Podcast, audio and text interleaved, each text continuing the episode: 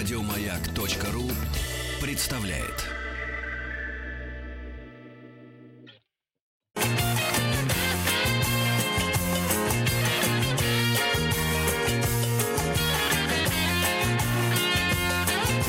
Вахтанг Махарадзе и Павел. Добрый день. В течение ближайшего времени мы будем говорить о взаимоотношениях Советского Союза и Судана. Судан страна очень непростая, о том и молодая, надо сказать, как складывались эти взаимоотношения. А, мы а, узнаем у нашего сегодняшнего гостя. Это советский российский востоковед, специалист в области истории арабских стран, профессор Восточного факультета СПБГУ, доктор исторических наук Игорь Вячеславович Герасимов. Игорь Вячеславович, здравствуйте. Здравствуйте. Здравствуйте. Здравствуйте. Ну, наверное, а, сначала стоит поговорить вообще, в принципе, а, об истории возникновения этой страны. Сейчас это уже две страны, насколько я понимаю, да, и каким образом складывались отношения, а, как быстро они сложились, да, и как складывались на протяжении долгих лет. Ну, наверное, стоит начать с того, что Судан э, получил независимость в 1956 году. До этого времени он находился под колониальным, практически прямым управлением э, Британии и Египта. Э, правление такого рода называлось кондоминиумом и было введено в 1899 году. Э, в страну, пока там были британцы, э, практически никого не пускали. Об этом э, в свое время отмечал э, корреспондент Санкт-Петербургского телеграфного агентства, работавший на Ближнем Востоке. Вот, и он пытался э, каким-то образом э, получать информацию о Судане, но это ему не удавалось, и он ограничивался только Египтом. Ну и это же можно отнести и к другим странам. Британцы очень э, тщательно следили за тем, чтобы в страну, кроме них или лояльных им египтян, никто и не проникал. Вот 1956 год, к этому моменту в стране сформировались э, политические партии, э, сформировались общественные движения, профсоюзы, э, и, э, собственно, вся обстановка созрела для того, чтобы Судан э, провозгласил независимость. Э, к этому моменту он получил собственный флаг, собственно, собственный гимн, и вот с 1956 года он э, пустился в свободное, что называется, плавание. Да, страна за время колониального правления, конечно, э, не преуспела в экономической области, более-менее было развито сельское хозяйство, так сказать, монокультура хлопок доминировала в нем. Ну и, конечно же, скотоводство, которое и до сей поры остается одним из главных э, сельскохозяйственных направлений развития экономики Судана. Игорь Вячеславович, а Британия и Египет ушли мирным путем из Судана или Судану пришлось побороться за свою независимость? Вы знаете, да, конечно, это была борьба, она начиналась э, уже в 20-е годы, как только в стране э, образовалась прослойка, скажем так, интеллигенции, хотя это были люди, получившие в лучшем случае среднее образование и занимавшие э, должности э, мелких чиновников в правительственных э, вот англо-египетских структурах. Они объединялись, первоначально э, участвуя в деятельности литературно-дискуссионных обществ, которые со временем превратились в такие политические ячейки. И после этого они начинали выдвигать лозунги. Один, одна линия это была, э, был лозунг «Судан для суданцев», в котором была заложена идея того, чтобы Судан вообще отделился э, и стал независимым. Другую линию представляла проегипетская э, буржуазия или буржуа, буржуазно-феодальные круги, э, которые провозглашали, э, чтобы Судан развивался в рамках единого суданско-египетского государства. Вот эти две линии и представляли главные э, генераторы того, чтобы э, страна приобрела независимость. Э, во время Второй мировой войны, надо сказать, Судан принимал участие в боевых действиях. Э, частично это было восточно-суданская территория, там они противостояли итальянцам, были даже бомбардировки Хартума итальянскими самолетами. Ну и другая линия – это Египет, куда были посланы военные суданцы, и они вместе с египетской армией отражали вот, наступление немецкого фашистского генерала Роммеля. Так что вот предыстория такова. Игорь Вячеславович, вы сказали, что египтяне и британцы никого не пускали в страну. А почему это происходило? Чего они боялись? Ну, они, в принципе, пришли э, к вот этому э, монопольному управлению Суданом на волне э, мощнейшего антиколониального и в то же время религиозного по своим лозунгам восстания, возглавлявшегося знаменитым Махди, о нем писал и Маркс, о нем писали практически все колониальные чиновники, будь то Англия, Германия или Франция. И, соответственно, они боялись любой инвазии со стороны. Прежде всего, конечно, со стороны Османской империи. И вот с тех пор они таким вот э, колпачком, так сказать, создали некий мир э, внутри Судана, который э, тщательно изучался, ну и оберегался от того, чтобы туда Э, не попали под отчаянию какие-то европейцы или те же турки, или уж еще более страшно это представители э, светских э, марксистских течений. Хотя, вы знаете, э, э, британцы признают, что Компартия Судана читалась э, самой многочисленной на Ближнем Востоке. Вот, несмотря на все эти преграды, э, вот идеи э, преобразования мира, они достигали умов умы, попадали в умы и души суданцев. А, Игорь Вячеславович, а было ли согласие у суданцев, какую форму правления а, выбрать для молодого независимого государства? Э, вы имеете в виду с 56 -го года, да, то есть то, что в этот момент была провозглашена Республика Судан? Угу. Или в период... Ну вот Значит, в период да, формирования, да, угу, борьбы за да. Пожалуй, Пожалуй, можно говорить о том, что политические партии, э, которые формировались во время 40-х годов и вот в последующие начало 50-х, они были э, готовы к республиканской форме, э, потому что страна полиэтничная, поли, так сказать, многоплеменная, и, видимо, вот выборность главы государства, она Э, понятно для них, поскольку вождей в племенах тоже, э, э, в общем-то, выбирали советы старейшин, поэтому какая-то преемственность в этом смысле наблюдалась. Ну и потом Судан в течение 18-19 веков он не был монархией. Поэтому такой вот привязки к какому-то императору, правителю, эмиру у них идейно не было. Игорь Вячеславович, а вот э, еще возвращаясь к англичанам и египтянам, они каким-то образом насаждали свою культуру, ну то есть поменяли э, какую-то модель, э, не знаю, жизни в Судане, принесли или просто наблюдали за тем, что там происходило? Нет, нет, конечно, они привносили в жизнь суданцев много интересного и того, что в других странах Ближнего Востока мы не заметим. Ну, прежде всего, это мощнейший по тем временам э, Хартумский, не Хартумский университет, а тогда колледж имени Гордона. Гордон это британский военачальник, погибший как раз вот во время противостояния Мавдийскому восстанию. Э, этот университет э, был создан в 1902 году, ну, как колледж первоначально, потом преобразован уже в университетский центр. И на него э, собирали деньги по всей Британии. И, естественно, туда направляли выпускников, лучших выпускников Оксфорда и других британских учебных заведений.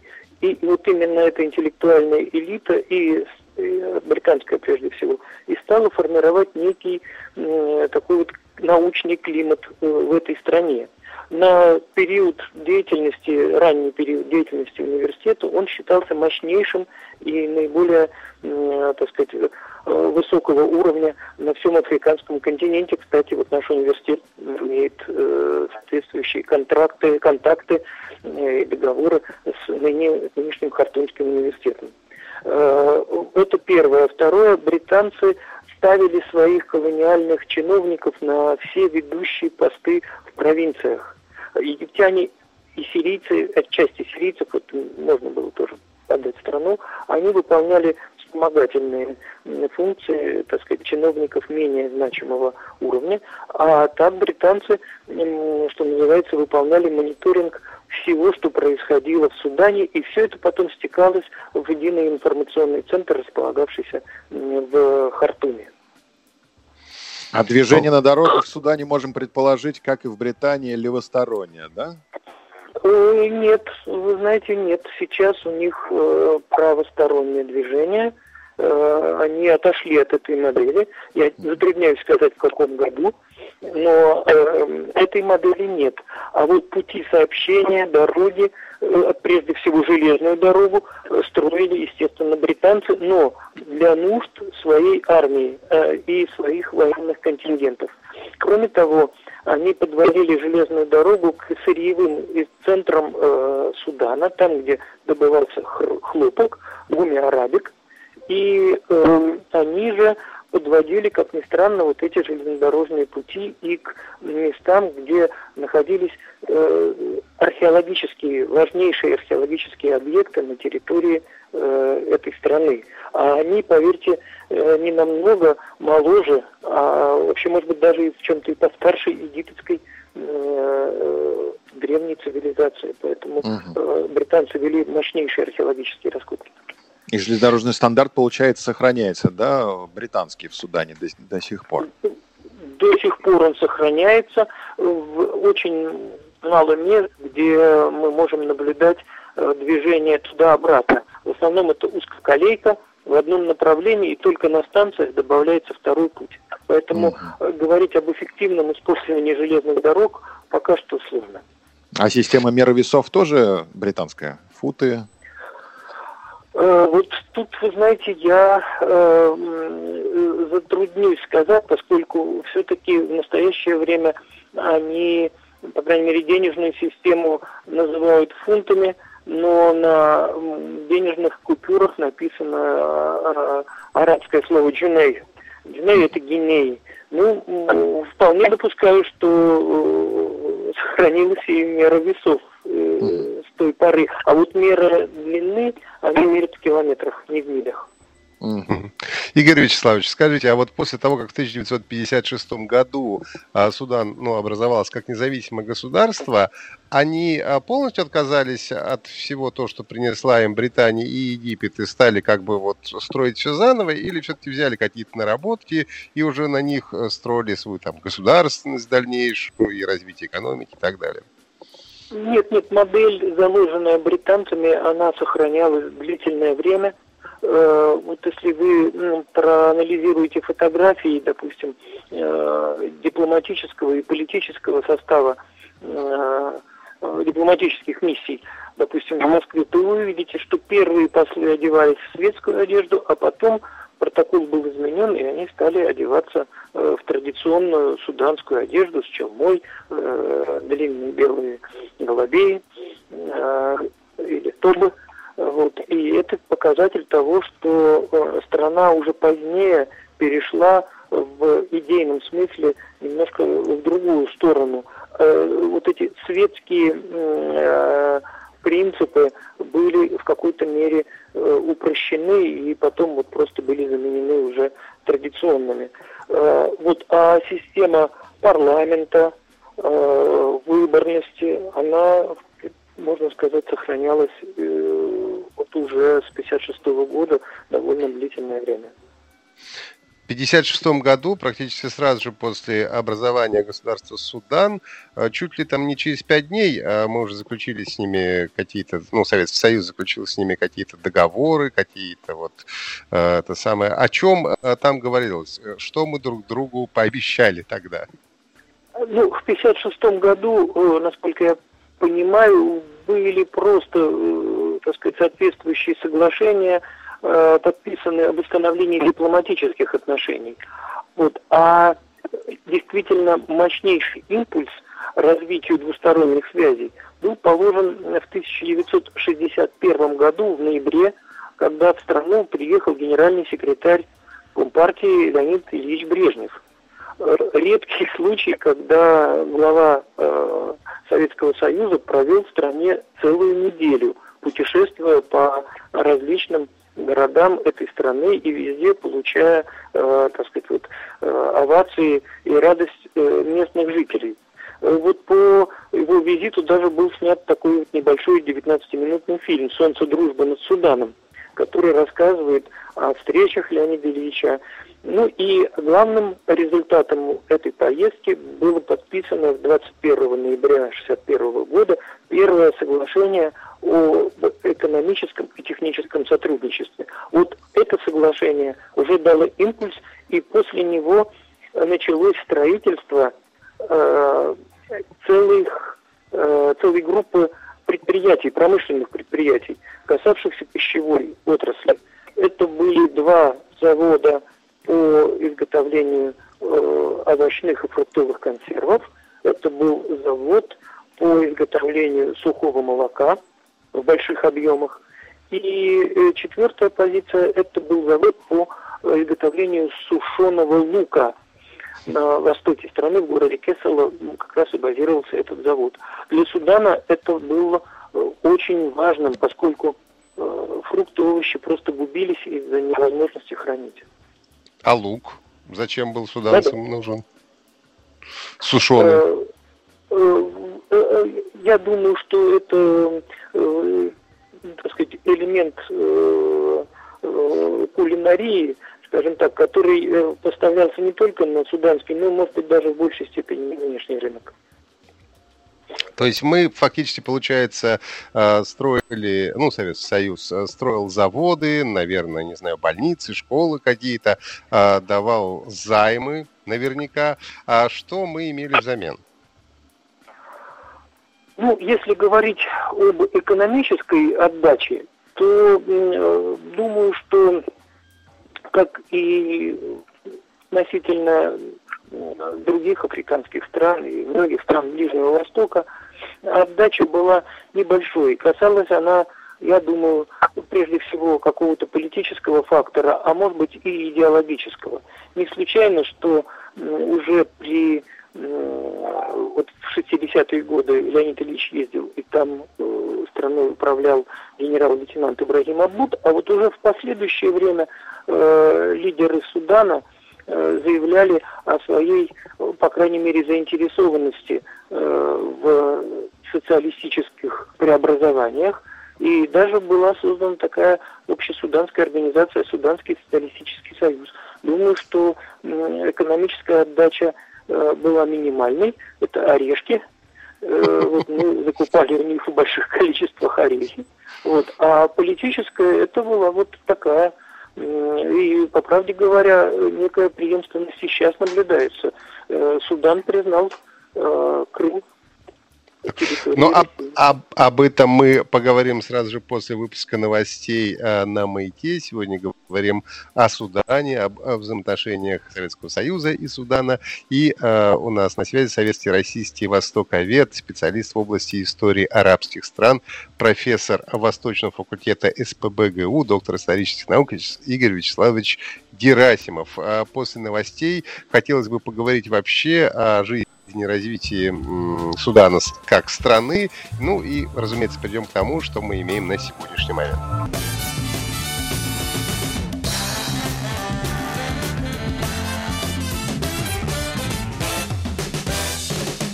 Вахтанг Махарадзе и Павел Картаев. Мы продолжаем разговор о Судане и взаимоотношениях э, Судана с Советским Союзом. И на связи у нас советский и российский востоковед, специалист в области истории арабских стран, профессор Восточного факультета СПБГУ, доктор исторических наук Игорь Вячеславович Герасимов. Игорь Вячеславович, э, вот мы заговорили о том, что сложились хорошие отношения э, с 60-х годов у Судана с Советским Союзом. А можно ли говорить о том, что Судан был уже социалистическим, например?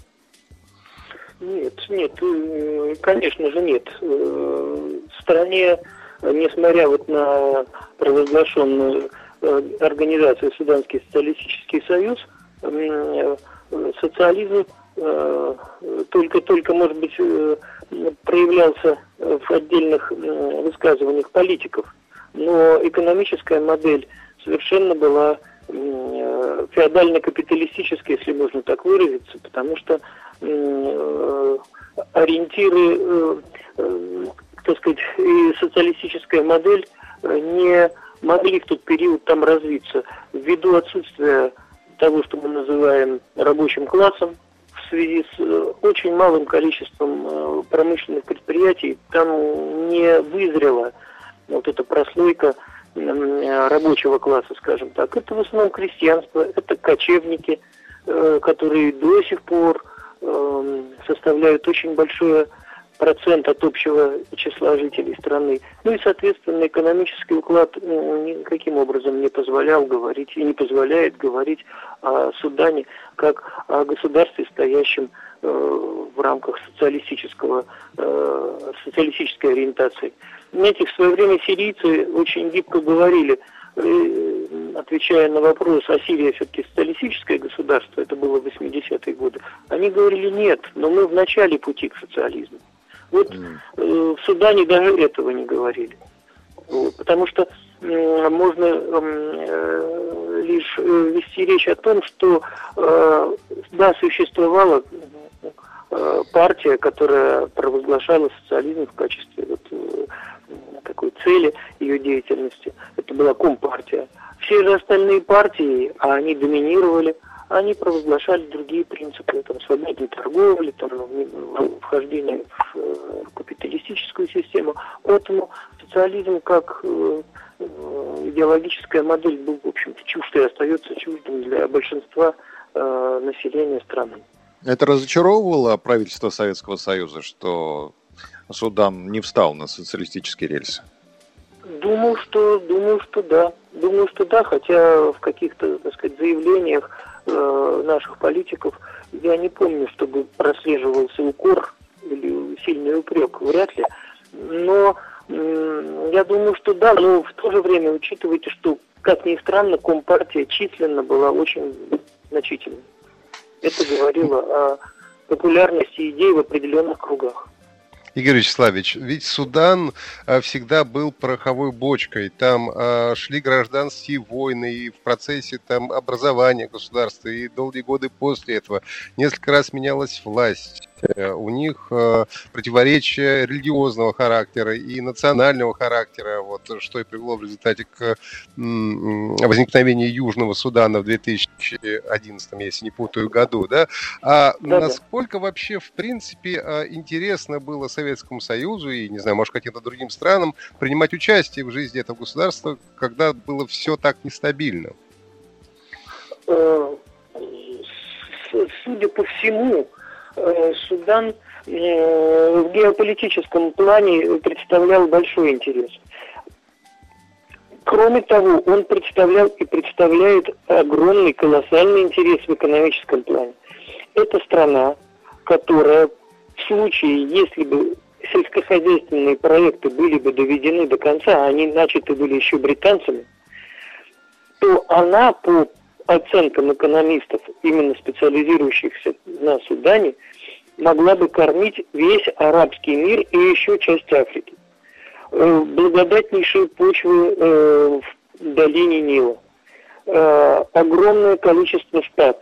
В этом смысле, наверное, с Монголией разве что может сравниться. Соответственно, это животноводство, это скотоводство, это растениеводство. Э, междуречие Голубого и Белого Нила, южнее от Хартума, э, могло дать и в случае, опять же, грамотного использования ресурсов, могло дать тоже очень большую отдачу. Поэтому э, Судан и сейчас, э, в принципе, мог бы, наверное, э,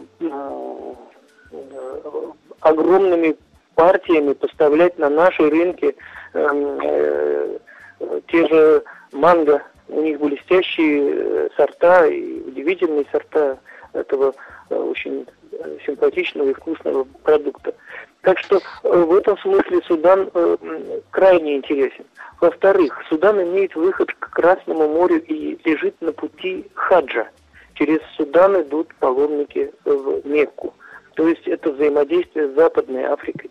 Через Судан осуществлялась и отчасти, можно сказать, исламизация Африки, потому что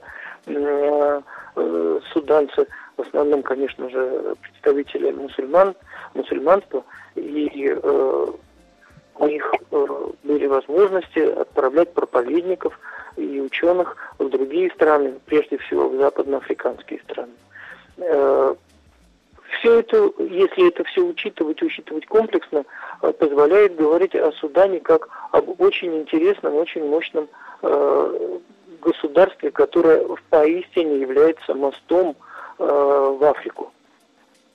Но ведь э, основ... на этом акцент поставить. Да, но ведь основные как раз противоречия, собственно, вот эти десятилетиями продолжающиеся э, гражданские войны, они как раз э, ведь и вытекали, собственно, из-за того, что одна часть Северный Судан это был мусульманский, а, соответственно, Южный Судан это в основном были африканские племена. А вот вы знаете, я сейчас, может быть, немножко развею это отчасти э, мифологемы или это мифы даже, э, которые используются, э, когда говорят о Судане на Западе, что исламский север подавил э, христианско-анимистский юг. Вы знаете, я специально интересовался вопросом о распространении ислама на юге страны. Он очень сильно распространен там даже те племена, которые являются в оппозиции северянам, они тоже мусульмане.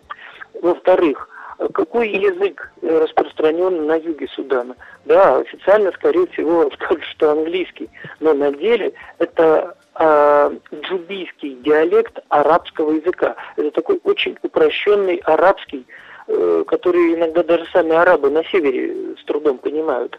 А южане его используют, поскольку этот язык является языком межэтнического, межплеменного общения. Английский – это язык только южно-суданской элиты, которая, э, в общем, имеет во всей этой игре определенный свой интерес.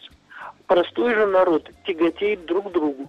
И северяне с любовью вспоминают южан. И если поговорить с южанами, то они тоже какого-то Э, раздражения в адрес северян не высказывают. Часть племен, особенно приграничья, вот в такой провинции, как Кардафан, они продукт чего? Они продукт э, слияния племен Динка и арабских племен.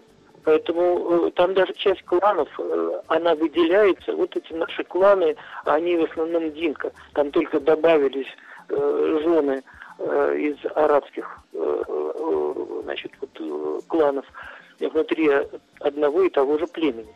Вот, поэтому они э, генетически очень близки. А внешне, ну, мы с вами-то точно не определим, кто из них араб, а кто из них в большей степени африканец. Вот, вот в чем, собственно, проблема. Она отчасти она создана несколько искусственно, под, э, подогревается извне. И, как вы видите, Южный Судан пока был в рамках общей, общего государства. Он выглядел ну, как страдающий такой вот э, уголок, скажем так, или сектор Судана. Сейчас это независимая страна. И что мы опять видим? Вынуждены вводить ООНовские войска в ряде точек расположены там эфиопские контингенты, еще какие-то, для того, чтобы успокоить племена, которые в связи с отсутствием внешней угрозы с севера начали э, бороться за власть внутри. И это уже борьба, которая, в общем, исключает всякое милосердие. Да, ну вот. тогда получается, за что они боролись все эти годы, если все было, ну, как бы более-менее хорошо и не было у них э, конфессиональных, в общем, каких-то сильных проблем, тогда почему они воевали на протяжении десятилетий с Севером? Ну вот здесь, эм, конечно же, э, есть эм, серьезный момент, связанный с глубинами истории. Э, дело все в том, что северной части Судана на южную в течение 16, 17, 18, 19 веков совершались специальные рейды, э, в ходе которых из южан, э, свободных членов своих племен, в основном скотоводческих, делали рабов. Часть рабов шла в гвардию, местных правителей, другая же часть отправлялась в основном в Египет или на территорию Аравийского полуострова. Э, вот это серьезный момент, который э, очень ранит психику, там, скажем, вот южан. И в качестве главного аргумента борьбы с северянами они выдвигали то, что они находятся не на равном положении с северянами, что северяне до сих пор видят в них и воспринимают их как своих рабов, своих... Ну, в общем, боролись за равноправие. У нас сейчас небольшой перерыв. Мы вернемся к разговору о Судане и Советском Союзе после небольшого перерыва.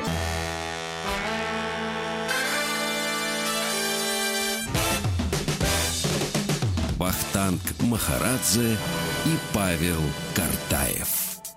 Взаимоотношения Советского Союза и Судана сегодня обсуждаем. На связи Советский Российский Востоковед, специалист в области истории арабских стран, профессор Восточного факультета СПБГУ, доктор исторических наук Игорь Вячеславович Герасимов. Игорь Вячеславович, вот э, мы уже говорили о том, что, э, в принципе, страна была всегда неспокойной и довольно часто менялись правительства у нее.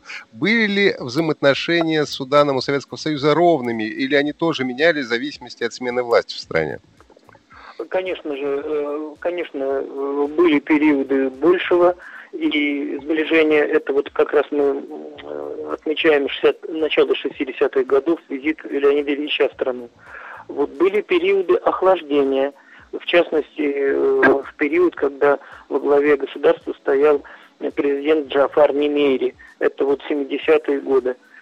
Затем приходят э, ему на смену э, военные и отдают гражданским э, партиям управление страной. Это 80-е годы, которые снова заканчиваются 89-м годом, когда опять переворот. То есть в основном, как и в Египте, мы наблюдаем, что наибольшая стабильность была все-таки в периоды, когда во главе государства стояли военные. Ну, вот. И э, еще, наверное, когда возникали э, общие, общие опасности для э, региона, это связанные э, события, связанные с войнами на Ближнем Востоке, вот в э, палестинском регионе, вот где-то вот э, в эти периоды мы наблюдаем э, большее сближение и большее понимание. Игорь Вячеславович, а вот скажите, 85-й год, мы видим, стал судьбоносным для обеих э, стран, которые мы сегодня рассматриваем. В 85-м э, в СССР перестройка, а, в, соответственно, в Судане это был военный переворот и конец правления Джафара Немери, да?